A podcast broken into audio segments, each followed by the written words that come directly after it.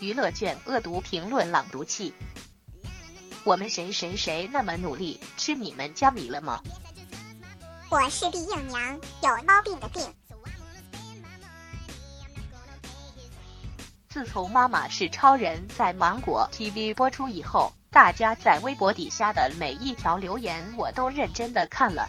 在老公眼里，也许我是一个完美的妻子，但是我必须承认自己不是一个完美的妈妈。谢谢大家善意的提醒，黑线妈妈以后会继续加油努力的，胜利胜利胜利。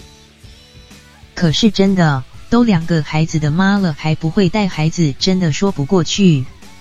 难听点，就是脑残啊！表喷我，我说的是事实啊！我还没结婚。可是我照顾我哥哥的一岁孩子，我都会很多东西，其实是尝试好不？别说当妈妈的人或多或少也会去看一下育儿的书，或者网上搜一些育儿的东西吧。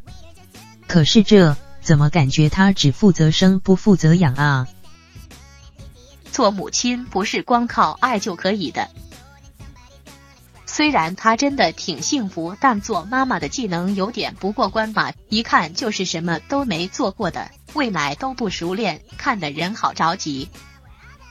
幸福不是什么都不会做吧？这是自私吧？特别是喂奶问题，当母亲怎么也该对孩子负责吧？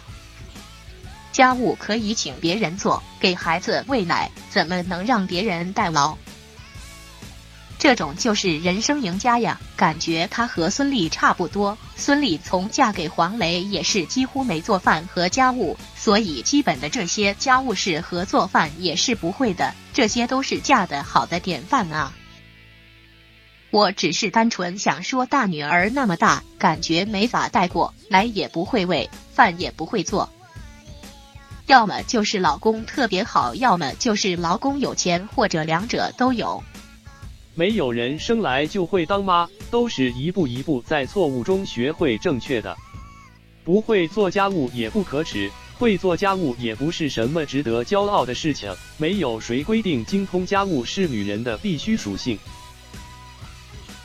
看到有人说没停止负责生不负责养，我就想到有很多男人只负责那个就不负责生和养了，还觉得自己付出了几颗东西就很了不起的样子。